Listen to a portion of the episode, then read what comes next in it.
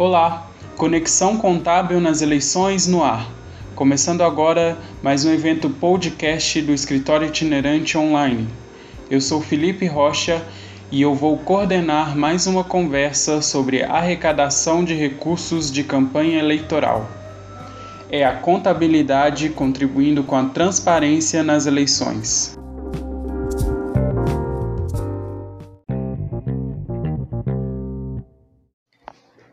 Dando sequência aos requisitos do candidato para começar a arrecadar, nós temos, primeiro, o requerimento do registro de candidatura, segundo, a inscrição no Cadastro Nacional da Pessoa Jurídica, o CNPJ, e terceiro, a abertura de conta bancária específica destinada a registrar a movimentação financeira de campanha.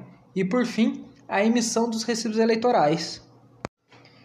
Quanto à emissão do recibo eleitoral, na hipótese de doação estimável em dinheiro e doação pela internet, os candidatos deverão imprimir recibos eleitorais diretamente do Sistema de Prestação de Contas Eleitorais, que é o SPCE. Os recibos eleitorais deverão ser emitidos em ordem cronológica concomitantemente ao recebimento da doação. No caso das doações com cartão de crédito, o recibo eleitoral deverá ser emitido no ato da doação, devendo ser cancelado na hipótese de estorno, desistência ou na não confirmação da despesa do cartão. As doações de recursos captados para a campanha eleitoral realizada entre partidos políticos, entre partido político e candidato e entre candidatos estão sujeitas à emissão do recibo eleitoral também. Os valores transferidos pelos partidos políticos oriundos de doações serão registrados na prestação de contas dos candidatos como transferência do partido e na prestação de contas do partido como transferência aos candidatos. As doações realizadas por partidos devem ser identificadas pelo CPF do doador originário, devendo ser emitido o respectivo recibo eleitoral para cada doação. Ah, uma pergunta é, como é que eu vou saber quem que doou para o partido? Olha, eu me filiei há pouco tempo. Eu não tenho acesso a esses dados. E agora? Realmente, Tiago. Explique detalhadamente como um candidato vai se envolver com isso. Vamos lá, funciona assim.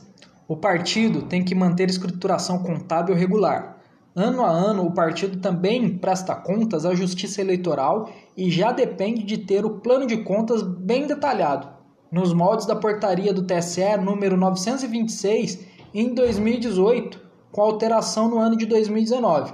Com isso, a informação do doador originário tem que ser dada pelo partido no momento da doação. Ah, entendi. Ah, só mais uma dúvida com relação à doação. É, você falou em doação estimável em dinheiro. Você pode falar mais sobre isso? Pode explicar melhor? A doação estimável em dinheiro é aquela onde ah, o fornecedor de serviço não vai te cobrar, ele vai te doar o serviço. Temos um exemplo: o DJ é amigo de um candidato, ele vai gravar um jingle para a campanha. Mas atenção, o valor dessa doação ela tem que estar dentro do valor de mercado.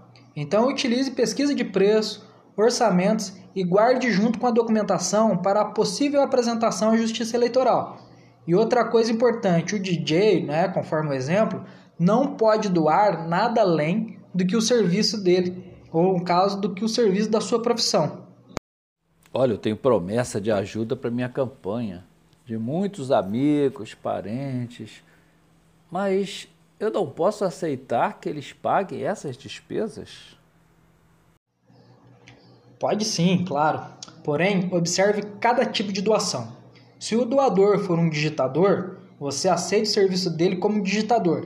Mas se ele quiser pagar despesas para você, ele tem que transferir o dinheiro para sua conta de campanha e assim então você fazer o pagamento junto a quem você contraiu a despesa não pode deixar de obter o documento fiscal da despesa, documento com validade vigente, com CNPJ e CPF válidos e preenchido corretamente sem nenhuma rasura.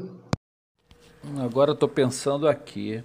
A minha tia prometeu doar um dinheiro para minha campanha, mas só que ela não tem conta.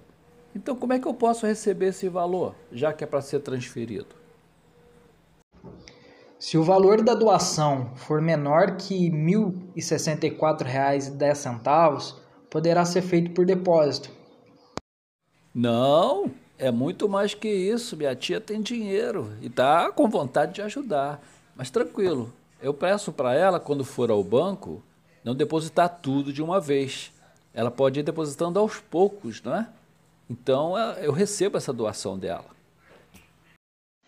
Mas nesse caso, não. Estava conversando antes de iniciar o programa e o Tiago me falou sobre essa liberdade.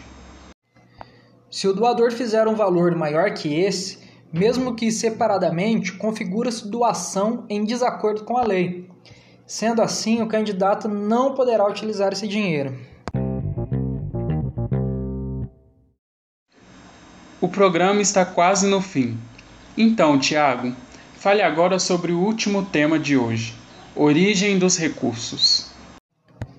O artigo 15 diz o seguinte: os recursos destinados às campanhas eleitorais, respeitados os limites previstos, somente são admitidos quando provenientes de recurso próprio dos candidatos, doações financeiras ou estimáveis em dinheiro de pessoas físicas, doações de outros partidos políticos e de outros candidatos comercialização de bens e ou serviços ou promoção de eventos de arrecadação realizadas diretamente pelo candidato ou pelo partido político.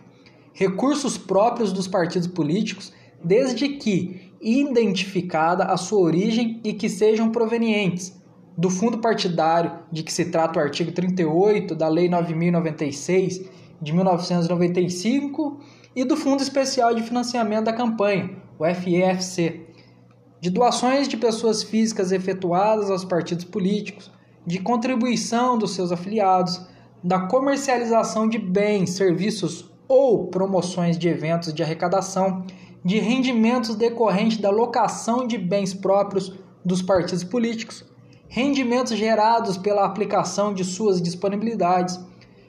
O parágrafo 1 diz a seguinte frase: os rendimentos financeiros e os recursos obtidos com a alienação de bens têm a mesma natureza dos recursos investidos ou utilizados para sua aquisição e devem ser creditados na conta bancária na qual os recursos financeiros foram aplicados ou utilizados para aquisição do bem. Parágrafo 2 traz o seguinte texto: O partido político não poderá transferir para o candidato ou utilizar direto ou indiretamente nas campanhas eleitorais, recursos que tenham sido doados por pessoas jurídicas, ainda que em exercícios anteriores, conforme a ADI do STF número 4650.